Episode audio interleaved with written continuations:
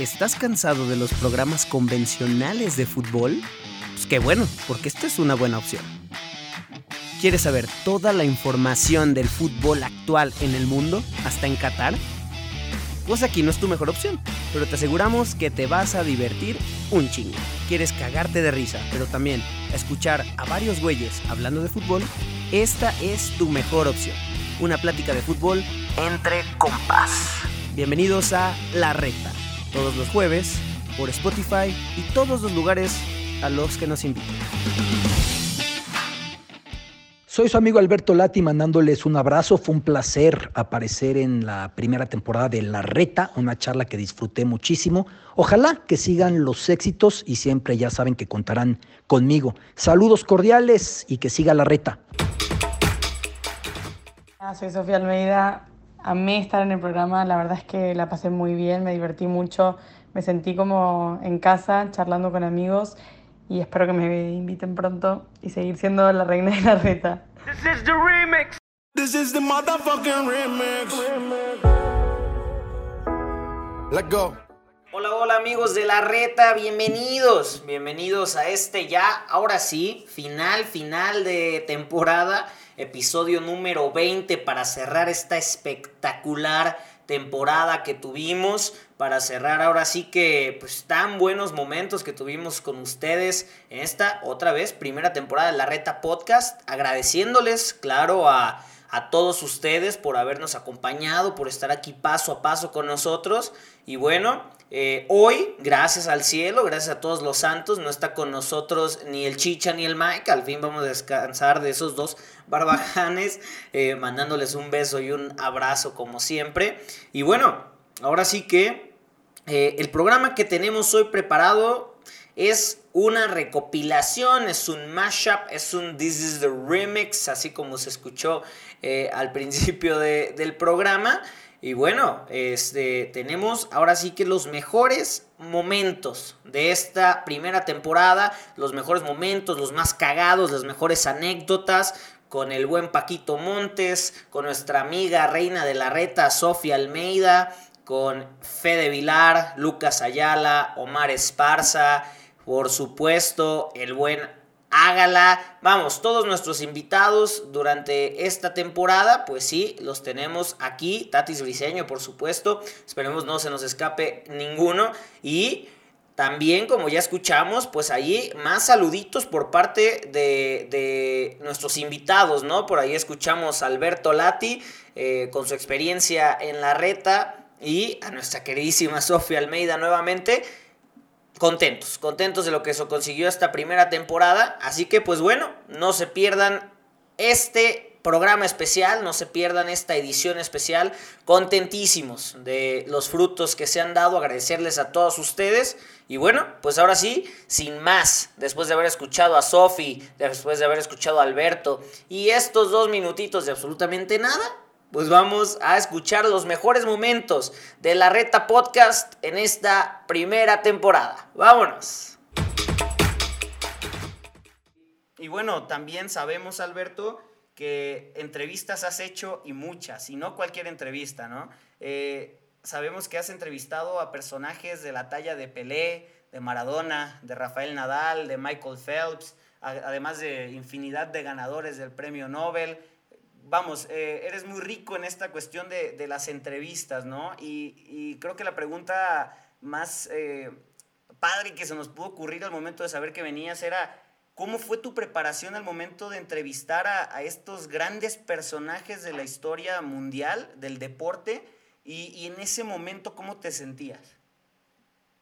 Eh, siempre nervio. La verdad es que siempre lo hay porque con una entrevista tú no sabes a lo que te vas a enfrentar qué trae la persona, cómo está ese día, si está fastidiado, si está cansado. Si hay un tema que cuando menos te lo esperas le puede suponer cierta tensión o cierta molestia. Eh, ya hay maneras de entrevistar. A mí me gusta mucho conectarme con el entrevistado a través de la empatía. Hay otros que les gusta mucho más desde la disrupción, desde el choque. Hay maneras.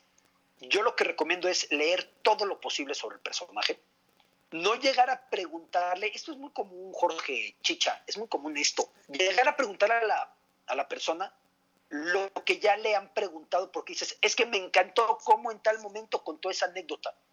Para que te lo repita a ti no tiene tanto chiste, ¿no? A menos que en esa anécdota tú veas algo a lo cual le puedes rascar algo diferente o que digas, oye, no me hace sentido que en ese momento él declaró tal cosa, lo quiero llevar ahí para sacar algo más. Pero hay muchos periodistas que están buscando que les repliquen lo que ya dijo el entrevistado. Y creo que es algo, eh, eh, es un vicio común.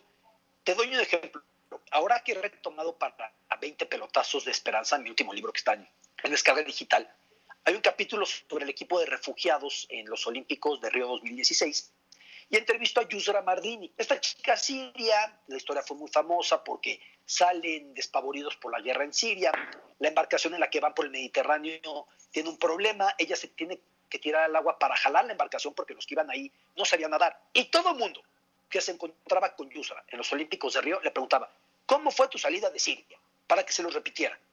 Cuando yo llegué con Yusra, lejos de hacer eso, le dije, ¿no te cansas de repetir la misma historia? Y ahí sin querer me contó parte de esa historia con otro ángulo, pero al mismo tiempo se generó una relación diferente. Por supuesto, yo en mi reportaje tenía que incluir lo que ella había pasado, pero hay muchas maneras de incluirlo. No era necesario que ella lo relatara de viva voz.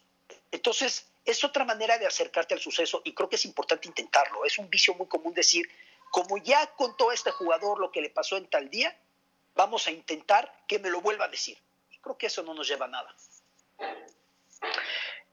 Es súper importante formular bien las preguntas. Ahora sí que, como nos dicen acá, Chicha, esperemos no estar cometiendo ese error en este, en no, este momento. todo lo contrario, todo lo contrario, ¿no? Aquí en la reta está todo lo contrario. Gracias, Alberto.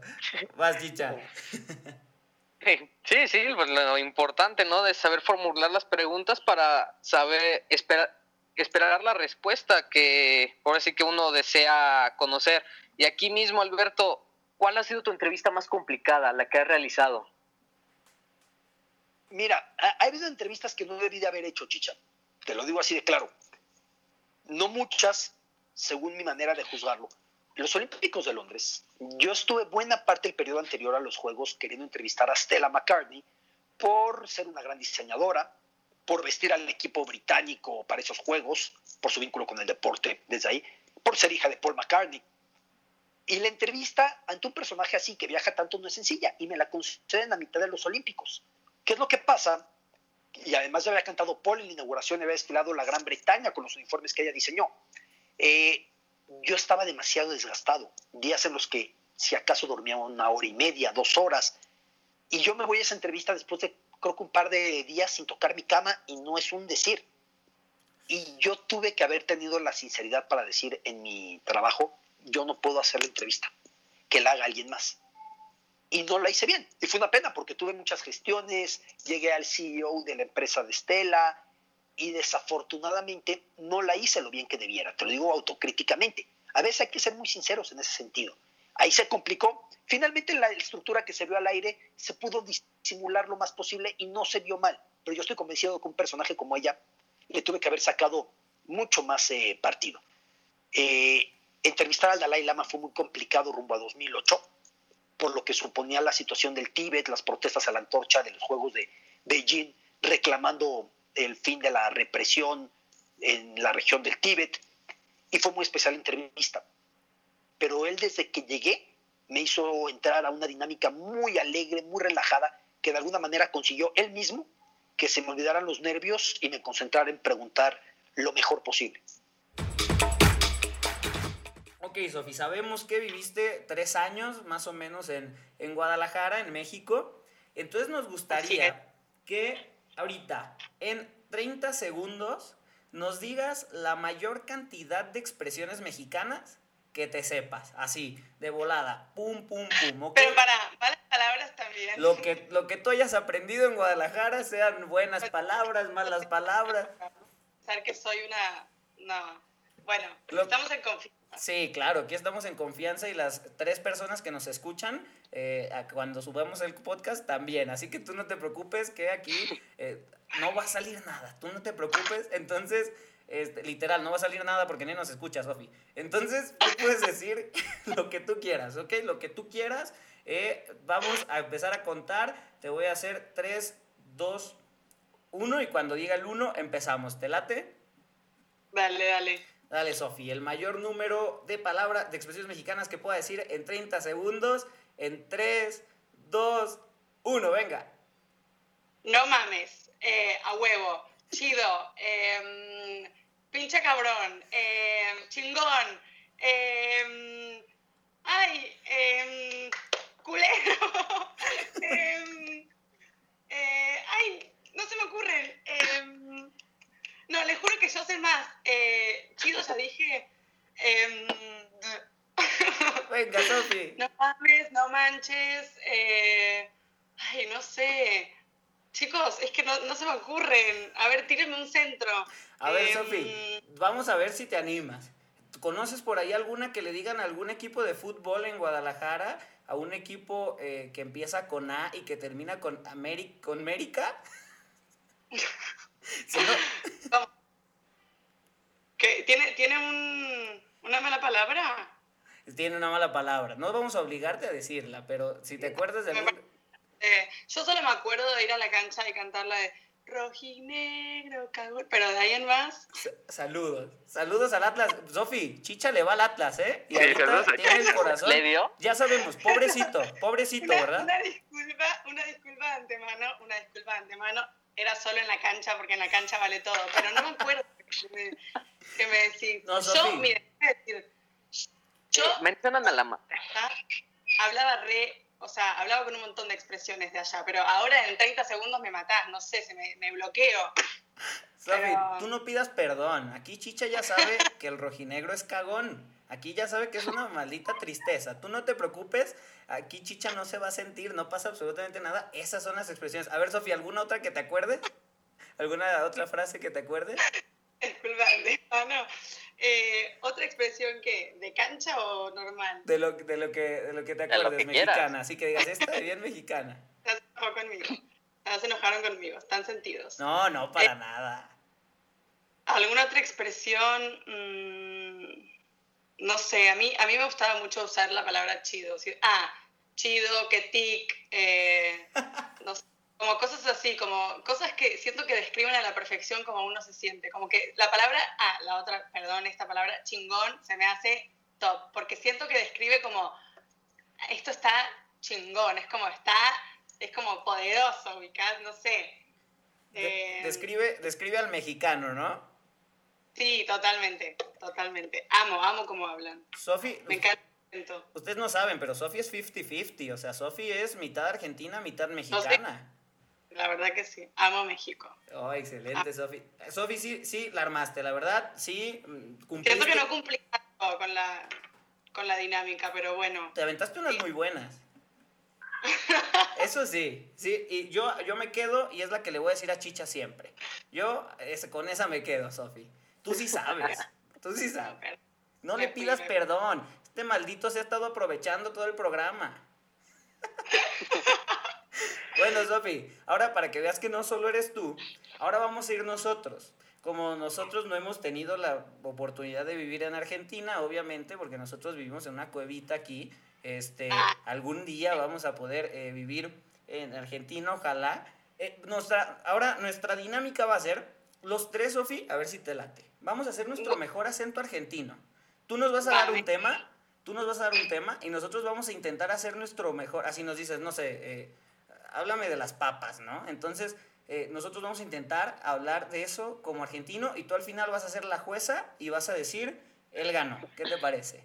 Entre. Chicha, Mike y yo. Ok, me parece que Mike se, no, no está por acá, ¿o sí?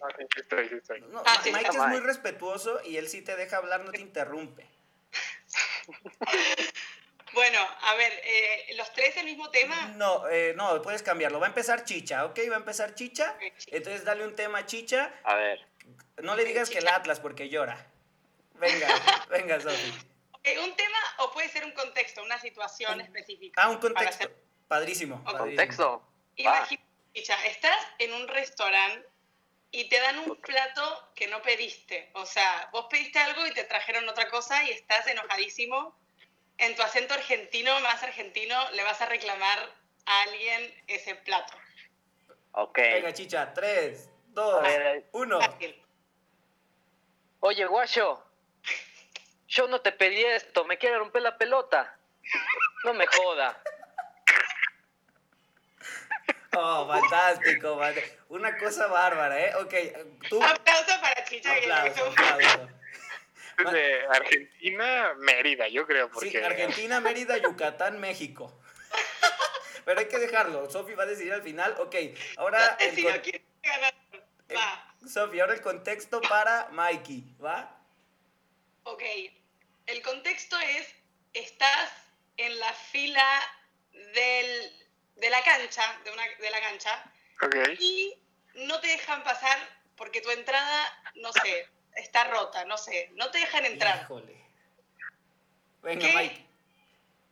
Venga, Mike, tu mejor esfuerzo también. Se los estoy poniendo para que usen todas las expresiones argentinas que todos conocemos. Va. Oh, ok, venga. Una disculpa de antemano a todos los argentinos que puedan escuchar esto. ¿Qué te O sea, empezando por Sofi, su familia y, todos los argentinos que nos vayan a escuchar, que nos perdonen. Eh, ok. Venga, Mike, tres, dos, uno. Pero vos qué me estás contando? ¿Por qué querés que compre otra, otra entrada? Ni en pedo, ni en pedo voy a comprar otra entrada. Esta está buena, ¿viste? Eh, ya no sé qué decir. les estoy dando un contexto para que usen todas las palabras que todos ya sabemos y no me están utilizando ni una. a ver, oye. La gran frase del argentino. Aquí el argentino es rubio, realmente. Es que mira, tú no sabes, tú no sabes, Sofi, yo si hubiera nacido en otro lugar, yo amo a mi México, pero si yo hubiera nacido en otro lugar, me hubiera encantado ser argentino. Digo, a lo mejor me vas a escuchar decir qué porquería de acento, lárgate de aquí, ah. pero, eh, este, es, así que... que le dije muy buenos, la verdad. Sí, buenísimo. Para que utilizaran todos sus, sus dotes argentinos, pero a ver, eh, vamos a ver, ¿qué te puedo ¿Qué te puedo dar? A ver, ¿alguna ayuda que me den ustedes? Mira, estos dos niños son muy penosos, por eso se midieron. Dijeron, no, no, no, no podemos andar diciendo ahí barbaridades. Argentina. Con toda la confianza. Miren, yo ya estoy, miren. Estoy en mi, en mi casa. Eh, bueno, sí, estoy en mi casa. Literal. Literal. Qué bueno, Sofi, si no, tendríamos un problema ahorita con Pero, a ver, para Jorge... Eh, Ok, hagamos de cuenta que sos argentino y te estás peleando con tu novia. Uh. O sea, también argentina. Porque tachaste algo en los mensajes. Uy. Uy, cuidado. estás, no, sí, sin ofender a, nadie, es un juego de mentiras. Ah, totalmente. un saludo a la producción. Un saludo. porque el rubio no esconde nada. No, no sé qué sepa Sofi, pero este, chale. No, no es cierto, Sofi. No, no, no, no. Yo sé que tenés novia, le mandamos un saludo, mucho respeto a la novia, pero eh, vos, hacé de cuenta que vos le cachás los mensajes a ella, ¿ok? Le voy a decir, no pasa nada, mi amor. No, no es cierto, a ver. No, bueno, no, no, no. Mejor, ¿saben qué? Para no, para no hacer... No, no pasa nada. Si quieres, deshacemos esa, pero... Si a un amigo. Te estás peleando con un amigo por alguna discusión así, de, de food típica mm. de mi equipo es mejor, el tuyo es una porquería, pero equipos argentinos, ¿ok? okay. cuenta River, te estás peleando con un amigo. Con un amigo que le va a boca. Y, y yo le y vos le vas, así es, dale. Ok, va. Mikey, ¿me puedes contar? Eh, claro que sí. Eh, venga. ¿Estás listo, hijo? Listo. Nervioso, ¿eh? Porque es mi prueba de fuego para ver si me dan la nacionalidad argentina. Sí, ahorita te está escuchando ni siquiera el presidente, te está escuchando Maradona. Uy, no, híjole. Este, Sudamos aquí, venga. 3, 2, 1. La concha de tu madre, boludo. Vos me estás diciendo que Boca es un mejor equipo. Pará, pará. Vos no sabés nada. Vos no sabés nada. Aquí River es el más grande. Lo decía, lo decía aquí mi remera. Mi remera dice, el más grande. ¿Vos sabés leer? ¿Vos sabés leer la concha de tu madre? Ok, me callé. que utilizó todas las palabras, el acento, dijo voz, dijo remera. O sea, que es un montón, porque yo me acuerdo cuando, cuando llegué a México y decía remera, todos se me reían y me decían, eso es una mala palabra. Y yo, no, no, no estoy diciendo la otra. No estoy diciendo ramera. claro. Y todos se reían, así que perdón, chicos, y no es por quedar bien, pero Jorge, El premio es para vos porque ah, no, todas las palabras y las expresiones argentas. Claro que sí, Jorge. Eh, Lucas, ya nos pusiste ahora sí que la piel chinita con toda la charla, como bien lo menciona Jorge, con la filosofía de Lucas Ayala y queremos aprovechar esos dotes de técnico que estás apropiando para esta pequeña dinámica. Eh, planeamos que una situación, Jorge y yo estamos, en, somos, estamos siendo dirigidos por ti, estamos peleando el descenso. Es medio tiempo, vamos perdiendo un 2 a 0. ¿Cómo nos darías la charla para motivarnos, para salir y si ganamos nos salvamos, si perdemos estamos en segunda? ¿Cómo sería tu charla, Lucas? Es que, es que, ahí, digo, creo que vos lo dijiste, ¿no? Eh, realmente es entrar al vestuario. Eh, es muy difícil eh, hablar en caliente, ¿no? yo creo que primero que nada iría al baño, me, me fumaría unos 10 cigarrillos más o menos, bajaría, bajaría mi, estrés y llegaría al jugador tratar de, hacerle entender eso que vos dijiste, ¿no? Realmente nos estamos jugando el descenso, eh, realmente atrás de nosotros, eh, detrás de esta camiseta hay muchísima gente, primero que nada la familia de cada uno, eh, que está ahí en las tribunas, que está esperanzado en, nosotros, en que nosotros hagamos un buen trabajo, en que nos salvemos del descenso, en que podamos salir felices y contentos acá del estadio. Eh, entonces, que recuerden también cada uno de dónde vinieron, cómo llegaron a donde están, todas las cosas que les costó, eh, eh, cómo les costó llegar a, a una primera división, a tener lo que tienen, a hacer lo que son, y que todo eso lo lleven a, a, los, 45 a los 45 minutos del, del, segundo tiempo, ¿no? Y que salgan a dar todo, que, que, bueno, se puede perder, obviamente, pero que no se guarden con nada, que no se guarden nada, que no se queden con nada, que realmente piensen que si perdemos nos vamos al descenso, no hay mucha vuelta y que realmente está en nosotros, que el partido lo podemos dar vuelta y que piensen en su familia, nada más. Creo que, mucho más que eso no se le puede decir. A ustedes dos, por ejemplo, lo sacaría porque evidentemente no están haciendo las cosas bien, entonces ustedes dos serían mis primeros dos cambios. Parece, parece Lucas, que, que nos has visto jugar fútbol o algo, o algo te han contado, porque nosotros nacimos eh, con dos pies izquierdos y no somos zurdos. Entonces, imagínate, es una desgracia, ya lo hemos platicado aquí en el podcast. Entonces, yo creo que harías bien en sacarnos de la cancha. Sí, sí, ¿no? No, totalmente. Es una tragedia eh, vernos jugar fútbol, Lucas. Bueno, está bien. la verdad que no, no, sabía tan, no, sabía eso. Hablé por hablar nada más, pero bueno, le pegué entonces. Le pegaste. Y nadie me contó nada. Y ahora sí que con esa charla y aparte con esa decisión, yo creo que el equipo sí se salvaba del descenso, ¿eh? Sí, Omar, porque aquí en la reta eh, principalmente buscamos que las ahora sí que los jugadores, eh, comentaristas nos platiquen lo que hay detrás de cámaras, lo que sucede en, hoteles de concentración, en vestidores, etcétera. Entonces aquí la pregunta sería, ¿tienes algún oso, un momento que tú consideres, no manches, qué pena, en toda tu trayectoria? De, pena no, de risa, de risa, de risa sí. Un momento cagado, Omar. cagado. Mira, a lo mejor te voy a platicar dos. Este, uno a lo mejor no puede, no puede causar gracia porque a lo mejor son cosas que se viven en el momento y ahí te dan risa y ya si lo platicas, bueno, lo voy a platicar. Venga, venga. Copa Libertadores, Copa Libertadores 2006, me toca iniciar contra Sao Paulo en el de ida, Estadio Jalisco. Eh, yo 18 años, eh, eh, bien, protegido por todos los, todos los la verdad que jugaba muy bien Sao Paulo y creo que se llamaba Junior, el volante por izquierda ya estaba grande, jugaba muy bien. Y la verdad a mí me traían, yo, yo me sentía muy ahogado, este, pues era el partido estaba un, poco de vuelta, era su lado más fuerte, el lado, el lado izquierdo. Y yo llego al vestidor agitado pero mal, o sea, sabes que te falta el aire y entre desesperado y pensando en el partido y yo siempre me sentaba al lado de Héctor Reynoso, estaba también cerca de Gonzalo Pineda y llego y, me dicen, ¿qué traes? ¿Qué te pasa? Porque yo no, es que, y, trato de platicar el partido en el medio tiempo y se me sale una palabra donde les digo, no, es que me están haciendo numerioridad supérica. Y, y ellos me voltean a ver, pero yo he quitado.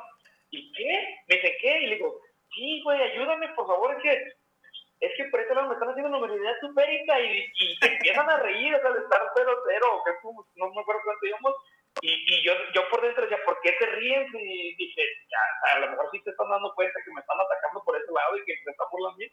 Y ya voy a Héctor Reynoso y se empieza a reír, ¿de qué te ríes, güey? Y luego me dice, güey, superioridad numérica, relájate, ahorita te ayudamos, cabrón, ya siéntate y descansa. Porque eran palabras que yo no manejaba, de verdad, yo no manejaba y yo escuchaba de que no, ¿qué vamos a hacer? Es este, numérica y eso, y yo decía numeralidad supérica, y se, empezaron a reír, digo, a lo mejor ahorita pues son palabras que yo, yo escuchaba, pero en ese momento por falta a lo mejor hasta de, de, de oxígeno, y, y, no, pues después me traían a carrilla, digo, fue en el momento de la semifinal, un partido pasó, no calificamos y después en los entrenamientos cuando te decía la palabra de que no, por la banda vamos a hacer este, prioridad numérica y ya todos, ah, como Esparta, no, como Esparta está mejor y, y, digo, no tanto como oso, pero son palabras que por estar cansado y, que no se les va ninguna a la gente de experiencia. ¿Qué tal, Chicha? ¿No te esperabas esa respuesta? No, yo esperaba, no, conmovedora. Chicha, ya tiene tres. Chicha, guarda el anillo, por favor, que Paco ya está apartado. Ah, sí, Paquito, ya, ya te me ganaron. Ya, ya, ya estoy muy apartado, así que bueno, lo nuestro no podrá ser en algún otro momento, quizás otra vida. Ahí te espero, Chicha. Ay, bueno, como dice la canción, si no es ahora, será mañana. Chicha siempre sale ganón. Chicha es de los que gana siempre en los programas. Eh, sabemos que tiene un encanto natural, pero como lo comenta Paco. Yo pensé que ibas a decir ganosón, dije. No, también, también. también, todavía porque no, no tiene tanta confianza, pero Chicha es... ¿Qué te, ¿Qué te podemos decir? Es ganón y también es ganosón, Paco. Estoy acordando de uno, una situación graciosa eh, que puede ser considerado como un oso, pero bueno, en, en la etapa que estábamos en Boca Juniors, eh, en la división reserva, yo estaba en el banco de suplente y, y empatamos un partido clave, me acuerdo muy sobre el último minuto, metemos un gol y, bueno, y pegué el salto, me acuerdo, eh, en el banco de suplentes, de la emoción pegué el salto y, y, arriba del banco había como un cartel de publicidad. Comencé a pegarme, eh, eh, bueno, muy, muy fuerte, tuve en la cabeza este, así que mientras todos seguían festejando, el doctor me estaba a mí pegando con la gotita, con, como con, cola loca, ¿no es cierto? Eh, eso puede ser una, una, situación graciosa, pero, pero bueno, que de, esas cosas que, que, no te la esperas. ¿no? Ahora, Sofi, vamos a preguntarte algo, algo así más personal. ¿Cuál ha sido el mayor oso que has pasado gracias al fútbol? Uy, les voy a contar esto que es entre gracioso y súper vergonzoso, pero una vez eh, en la cancha de Banfield, cuando mi papá estaba dirigiendo, había una persona, una persona grande ya, que se sentaba delante nuestro todos los partidos. Entonces, ponerle todos los sábados, ahí estaba el señor todo el tiempo. Y era un señor grande que lo único que hacía en todo el partido era fumarse como 10.000 cajetillas de cigarros y putear a todo ser que se le cruzaba por en, la cancha. Entonces él insultaba desde el arquero hasta, no sé, hasta el presidente. Y yo ya llegó un punto que yo decía, o sea, no lo aguanto más. Yo todo el tiempo, todo el partido, todo. Hasta que un, un día, un sábado en especial, el señor se dedicó a insultar a mi padre todo el partido. Entonces, ¿qué hizo la señorita femenina, así como la ven tan femenina? Lo escupió al Señor. Escupí al Señor, le escupí la cabeza. O sea, yo esto lo cuento súper, de verdad, para mí es un terrible oso porque no podés escupir. O sea, de, última decirle algo, le escupí a mi mamá que se termina peleando con el Señor, se armó un quilombo porque yo tenía, ya era grande y le había escupido la cabeza. Dios, no, no, no. Yo creo que mayor este, no, no sé. O sea, ese, ese, ese como favorito primero. ¿Cómo voy a escupir a alguien? Sofi se acaba de ganar el premio a la mejor historia en la reta.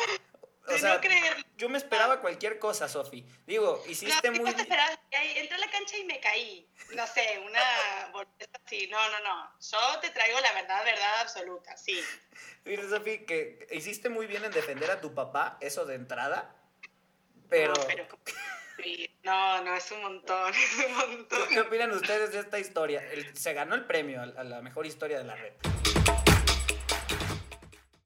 Pero además, Jorge, les cuento algo que fue muy curioso. Eh, yo no iba a cubrir ese partido. Yo estaba en Río, yo de hecho tenía mi departamento en Río, ya había vivido muchos meses con mi esposa y con mi hija.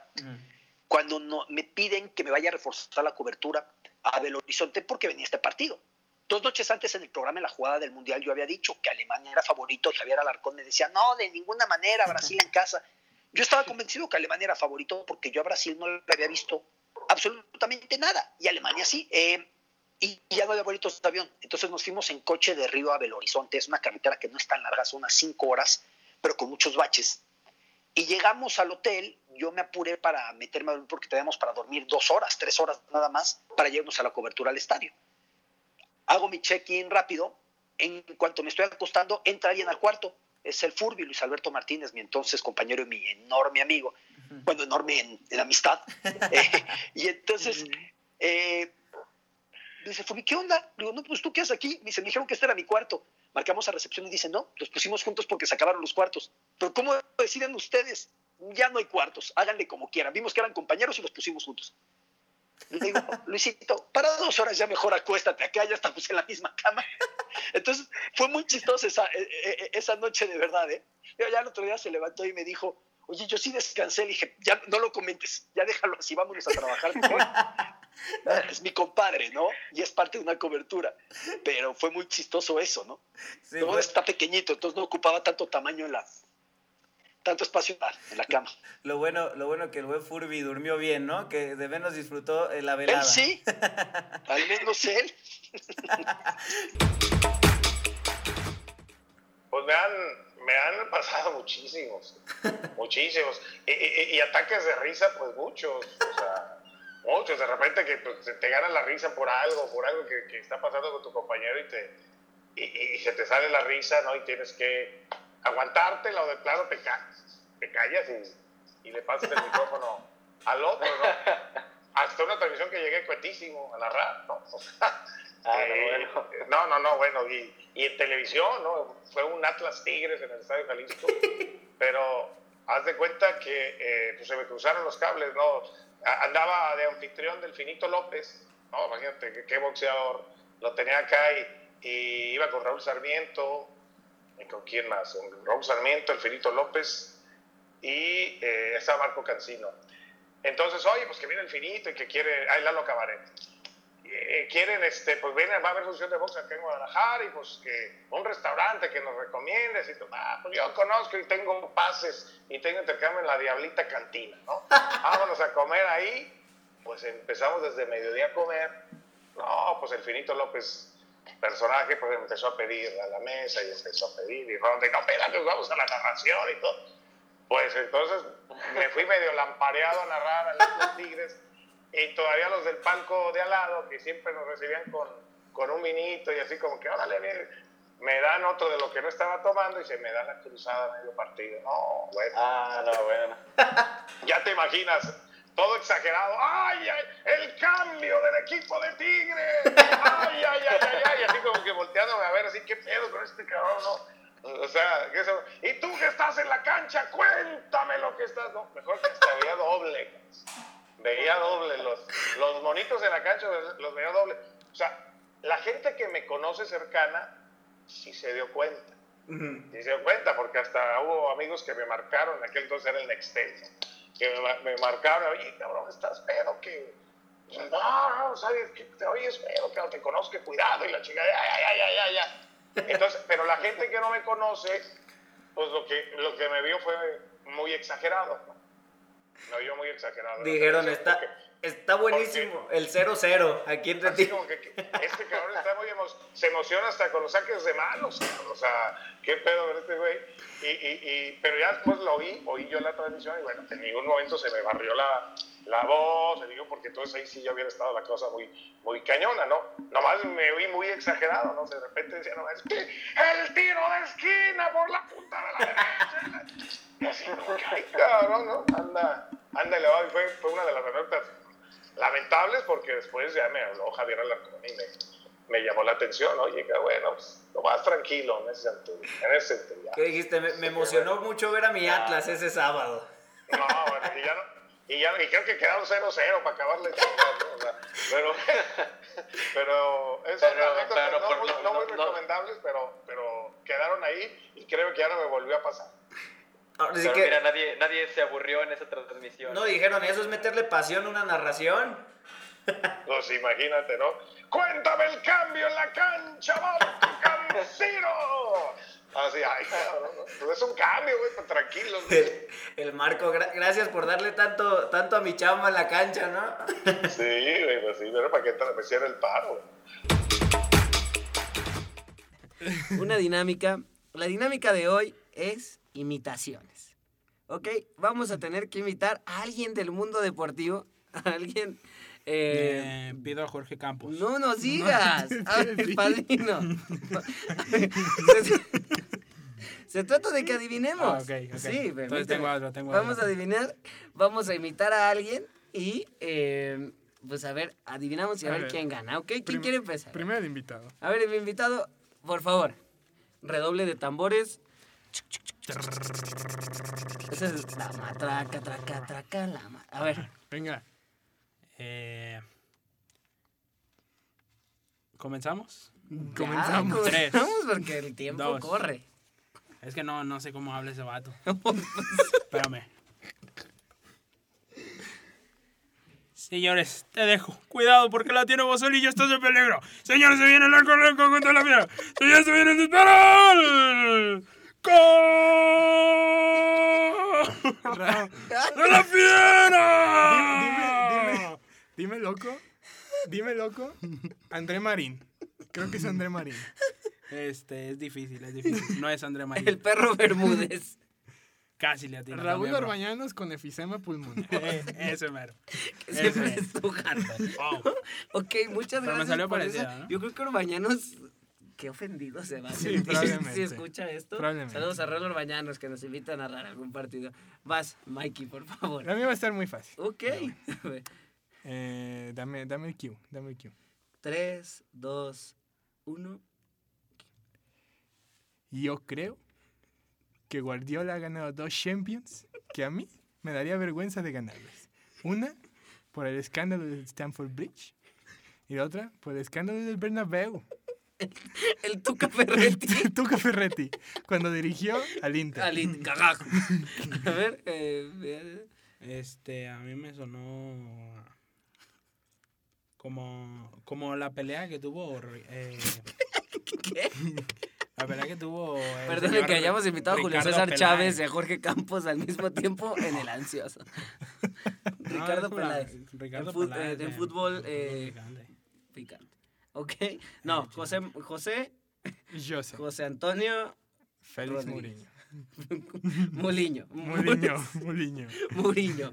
Ok, a ver, yo les tengo dos. A ver. A ver si. A ver. Primero, ok, ok. Ok, ya va. Eh, hazme una pregunta de un partido de fútbol, lo que sea. Eh, como si estuviéramos en conferencia. Ajá, sí, conferencia.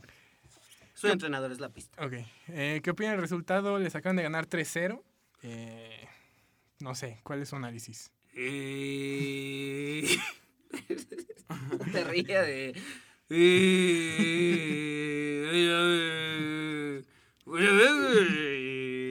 La vez que jugamos muy bien. Gracias. Eh, Nachito Ambris. Creo que de. Eh, yo cuando fui campeón en la Argentina. Pues puede ser AMLO también, ¿no? AMLO. AMLO de DT. Fuchi. Fuchicaca. Fuchicaca. Eh, eh, el Diego. El Diego. El Diego. De lo dorado de Sinaloa. Ok, y ya, esa fue una. La otra, aviéntala. Esta sí, esta la he practicado. Ok. o sea, yo quiero aclarar que yo nunca voy a poder llegar a Pero ese no nivel. llores, hijo, Sí, no no, es que sí es para llorar. Es que no nunca llores. voy a, a poder llegar a ese nivel, pero vamos a intentar. No te mojes, hijo. Mira nada más. Mira cómo la tengo.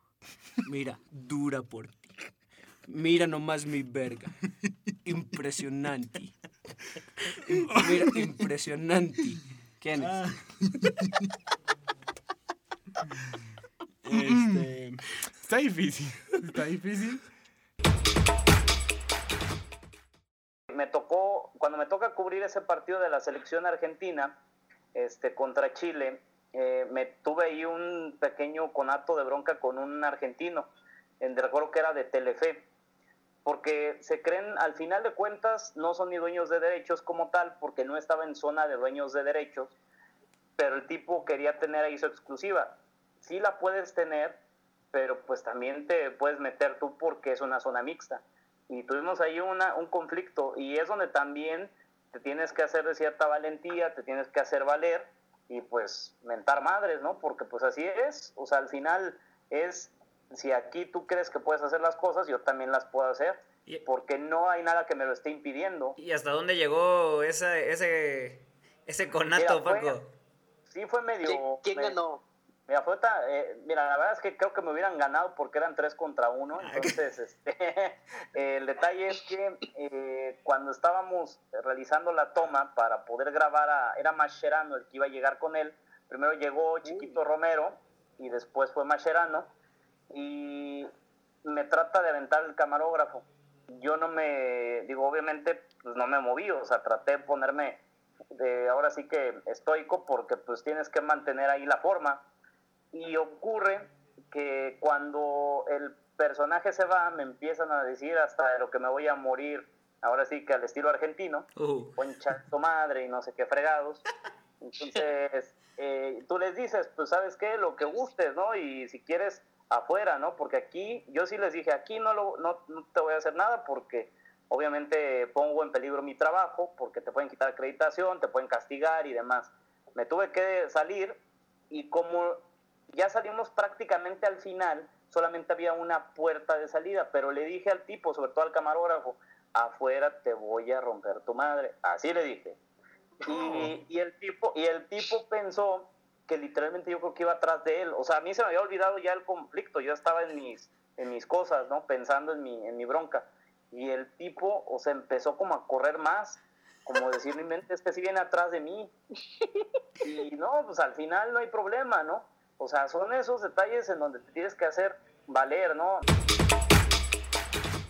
Pues, pues sí, otra, digo, no, no de risa, pero un poco de, eh, digo, no tan bien como Oso, eh, pues igual en la final del, de contra Toluca se jugaba a las 12 del día, pues yo siempre he sido muy bromista y platicador, pero digo, tenía 18 años y con o sea, pues, respetando siempre a los mayores y a los de experiencia, eh, pero ya teniendo más confianza, llegamos a la charla técnica antes de la final, antes de la final, no sé, ocho y media de la mañana, nueve de la mañana, y pues todos tienen sus lugares, ¿no? En el fútbol siempre a donde íbamos, ya cada quien sabía dónde se sentaba y ese tipo de cosas.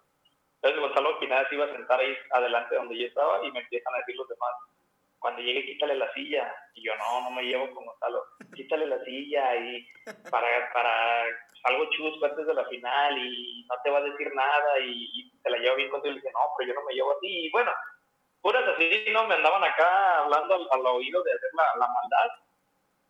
Y llega Gonzalo y se va a sentar y yo sin pensarlo, de esas veces le jalo la silla, pero no se la alcanza a jalar bien y, y se golpea, o sea, se cae, pero se golpea la espalda, pero no fuerte, pues todos vimos, o sea, no, no tan fuerte, y pues todos empiezan a reír, ah, y, y yo ya no supe qué, pues empiezan a reír, este, me voltean a ver y, ay, sí se animó, y ya ves la típica, no, y que ahora los patos le tienen las escopetas, y que no sé qué tal, y risa, risa, y Gonzalo también era muy bromista a su manera, pero también hacía bromas pesadas.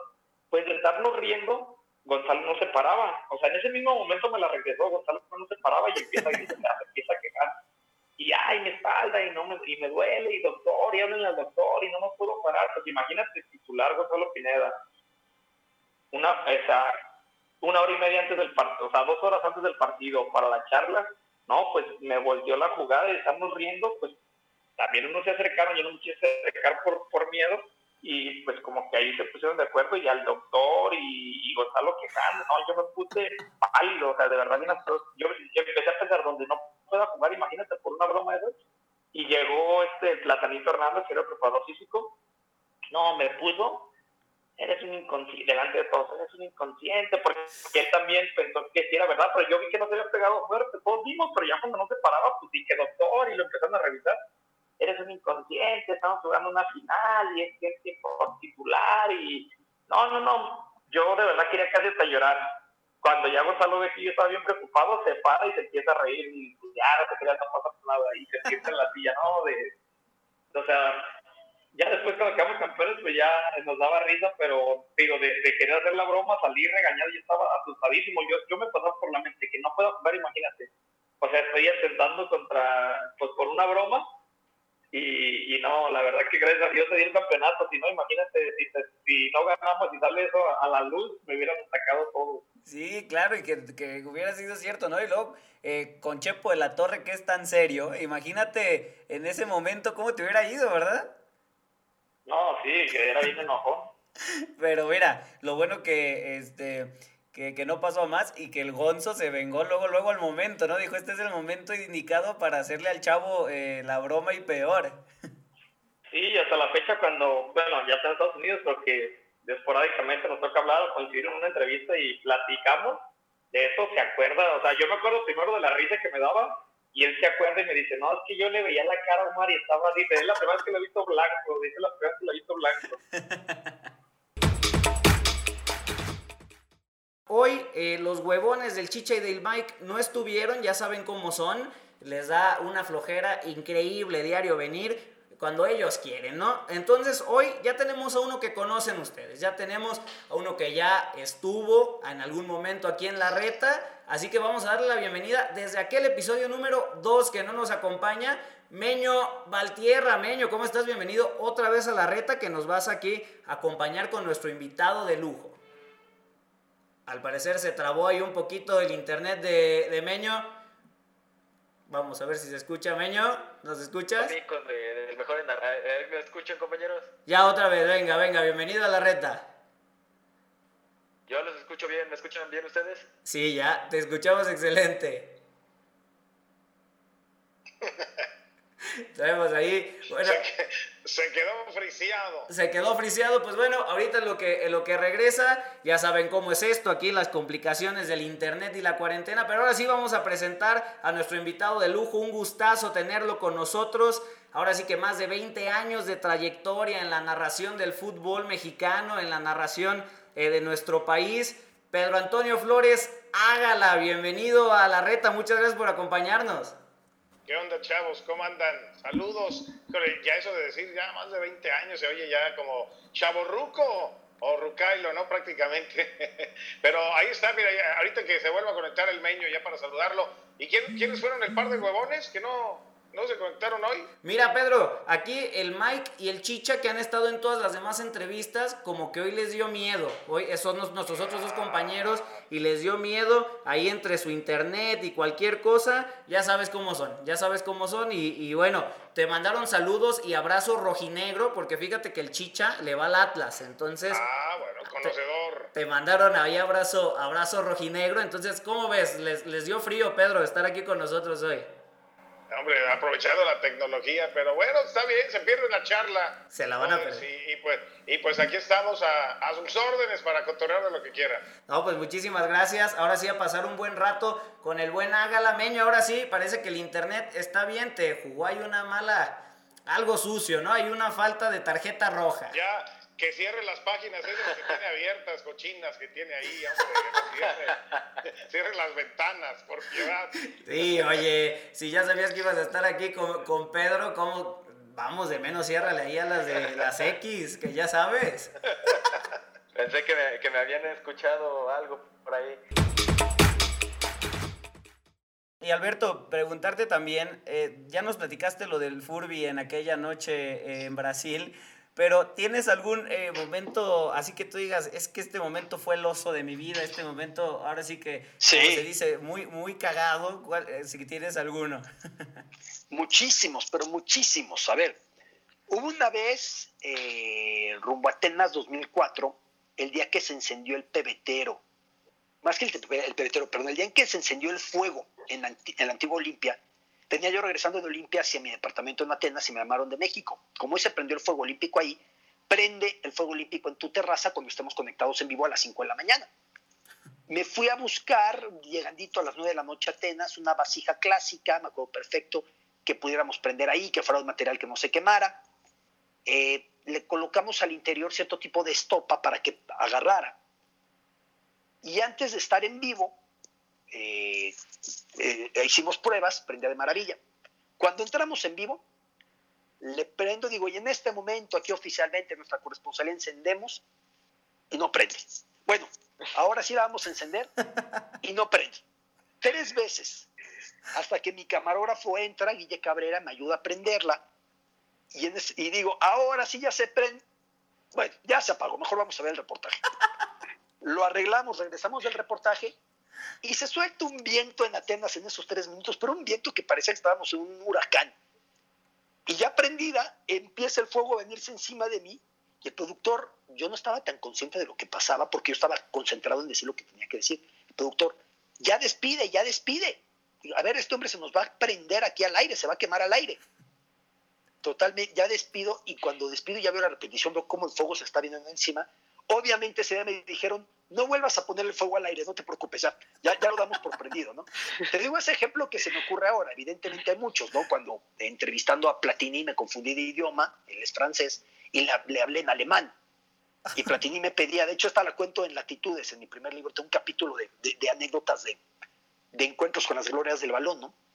Y Platini me decía en francés, no te entiendo. Y entonces yo le hablaba más lento, pero en alemán. Me decía, es que no te estoy entendiendo. Y yo le hablaba más lento, pero en alemán, hasta que me dijo, es que ese no es mi idioma. Y ya, como que ya cambié de chip y ya lo pude entrevistar, ¿no? Son anécdotas que te pasan. Digo, yo recuerdo uno también muy bueno que yo creo que se lo sabe muchísima gente. Igual mal para ti porque le vas al Atlas, pero recuerdas aquel penal de Panenka con Ponchito González este, que te sale el ay, ay, ay, ay. Me no, me siguen haciendo carrilla por ese pinche penal que falló. ¡Ponchito! Que se me quedó atorado el, el grito porque pues ya estaba queriendo gritar el gol y, y pues bueno, la terminó este, dejando ahí. Desde ahí, le, desde ahí quedó la maldición ¿eh? del ponchititito. Le dije, que, tenía la oportunidad de ser don Alfonso y se quedó en ponchititito. Que aquí no saben que todos tenemos novia, pero también novio. Chicha tiene salud. Eh, bueno. bueno. Bueno. Ya la recuperó. Ya la recuperó. Sí, porque se acuerdan que tenía diarrea oye, platícanos antes de irnos. Ya no llegaste a clase. Platícanos tu diarrea. Tengo cinco minutos. Ok, entonces, ¿cómo estuvo tu diarrea crónica por la cual no nos acompañaste estas últimas dos transmisiones? Uy, bastante fuerte. Ya yo decía, no te tocaba, carnal. Pero al final fui agradecido con el de arriba porque los tiempos son perfectos. ¿Quedaste lastimado del cortachurros? Uy, tanto, tanto taquis fuego hace daño. Saludos para los de taquis. Saludos a los de Barcel. Eh, no compren taquis. Eh, porque van a acabar como chicha y luego no van a venir a sus podcasts de compromiso. Los que no, los que no, bueno, supongo que no habían visto a Chicha anteriormente, eh, era el triple de lo que podemos ver ahorita. Imagínense. Se deshidrató entre tanta diarrea y eh, así es Pero como estás, quedó. ¿Estás bien del, del, del nudo del globo? Ya regresamos. Ya estamos. Jordan ya se descolgó del aro. Aprovecho a los que estén comiendo. Los que estén escuchando el podcast. Eh, vamos a poner en la promoción de Instagram y Twitter. No olviden comer lo más disfrutar, disfrutar este, este, podcast comiendo. Tragando, ¿no? Y para que me gustó esa de Jordan, la vamos a papentar. A papentar. A papentar. la vamos a patentar. Eh, para que esa sí la pongan en Twitter. ¿La puedes repetir antes? Ya la dije, vuelve a escuchar el podcast. El, el partido más especial de tu carrera, ¿cuál crees que, que fue? De, toda tu carrera, ¿cuál crees que, ese, que fue el partido que, que, llevas en el corazón, el más especial? Eh, uy. ¿Sabes qué? Me voy a correr con el, con el de la selección. El de la, el de la selección para mí fue el más importante porque fue el, lo máximo que me tocó llegar a, conseguir eh, deportivamente hablando, ¿no? Llegar a la selección es lo máximo y no te hablo de una sub-17, sub-20, sub-21, la que tú quieras ponerle. Eh, llegué a la selección mayor. A mí nadie me regaló nada, yo llegué porque a mí me convocaron, yo llegué porque me lo gané. Eh, fue un momento muy difícil para mí para mi familia en ese momento porque las críticas hacia uno, hacia los naturalizados no eran, no eran poquitas, eran muchas, pero la verdad que todo lo que decían me entraba por un oído y me salía por el otro. Hubo mucha gente que salió a defenderme, eh, gente que tuve ahí dentro de la selección, como Ciña, como Osvaldo Sánchez, como Pavel Pardo, gente importantísima que me salió a, bancar, gente que me salió a respaldar y gente que salió a decir lo que realmente era, que, a mí nadie me había regalado nada y me lo, y me lo gané, como gente salió a criticarme, eh, que estaba ahí mismo eh, en la selección, eh, compañero mío en ese momento, como el señor Guillermo Ochoa, pero que la verdad respeto muchísimo la carrera, creo que ha hecho una carrera enorme, pero yo nunca saldría a criticar de esa manera, ¿no? Yo si tengo algún problema con alguien lo llamo y se lo digo y no te lo digo, no se lo digo a la prensa para que de esa manera te llegue, ¿no? Entonces, lamentablemente hay gente que se maneja de esa manera, a mí no me parece, y en ese momento, como les dije, fue, fue difícil, pero deportivamente creo que fue lo más lindo que me pudo haber pasado, ¿no? Eh, porque también fue eh, el decir que o el quedarme con que todo lo que había hecho, con dejar a mi familia a los 15 años, el venir a México con una mochilita y pensar que a mis papás los iba a ver en un mes, eh, resultó ser dos años y medio que no pude tener contactos, que no los pude ver ni a mi mamá, ni a mi papá, ni a mi hermano. El estar hoy después de más de 20 años en México valió la pena, ¿no? Eh, hace más de 20 años que no paso una Navidad con mi familia, un cumpleaños, pero todos esos momentos difíciles que me tocó vivir, me quedo con eso, que valió la pena, y eso me dice a mí que valió la pena todo el esfuerzo que, me tocó hacer a mí. Y Sofi, México mágico. México mágico. Tú, Sofi, eh, ahorita que nos dices lo de las fiestas de 15 años, mira, tú no te preocupes. En cuanto pase la cuarentena, esta va a ser una promesa de la reta. En cuanto pase la cuarentena, nos vamos a organizar el equipo de la reta, este gran equipo de 200 personas que trabajamos para que esto salga bien día con día. y le, vamos a hacer una fiesta de 15 años a Chicha. Le vamos a comprar su vestidito y sus chambelanes. Eh, y entonces le hacemos sus 15 y vas a ser eh, la madrina de honor. Sí, porque lo que no saben es que Chicha tiene 13 años. Tiene 13. Un vestido rosa, por favor. Rosa merengue. Y con el escudo del Atlas en el pecho. Ah, es lo primordial. ¿Qué opinas, Sofi? ¿Te parece aquí eh, cumpliendo sueños en la reta? Me late la idea.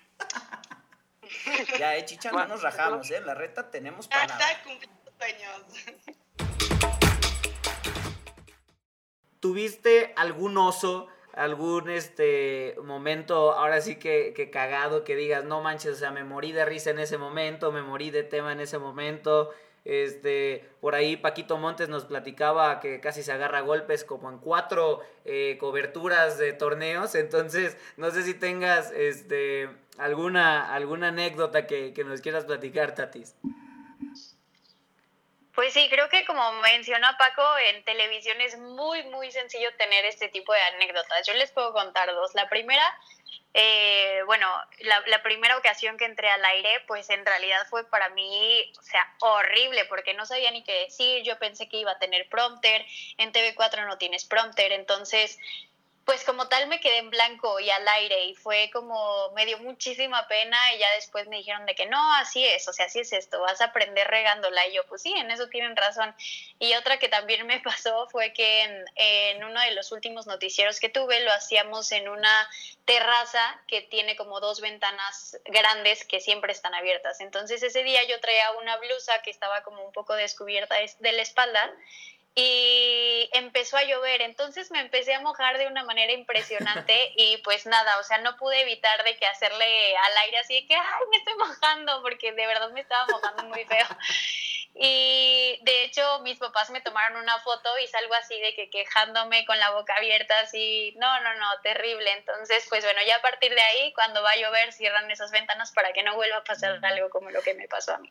Para que alguien más eh, no, no acabe eh, exacta, exactamente igual, ¿no?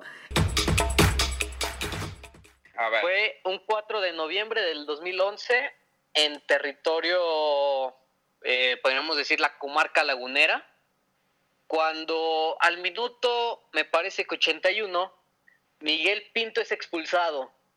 Sí. Y, y alguien toma los guantes, ese alguien resulta ser Lucas Ayala y se pone de portero. Le entra el Aquí va la pregunta. Y le entra, no, no se echa para atrás. Así que, Lucas, ¿qué pasó por tu mente en ese momento? ¿Cómo tomas la iniciativa de ser el portero? Y principalmente, ¿cómo cambia de esta presión de ser portero, de tener atrás a la hinchada gritándote, o que te meten el gol y van y te lo gritan? ¿Cómo cambia esta mentalidad de ser portero? Sí, mira, para mí, te voy a ser sincero, mira, siempre para mí fue un sueño, siempre me encantó atajar. Desde chiquitito a mí me gustó mucho ser arquero, ¿no? Cada eh, partido que, que, teníamos, vamos a decir, eh, en el barrio, con mis amigos, eh, siempre me ponía al arco, siempre me ponía al arco. Entonces para mí era un sueño el poder atajar en un partido oficial.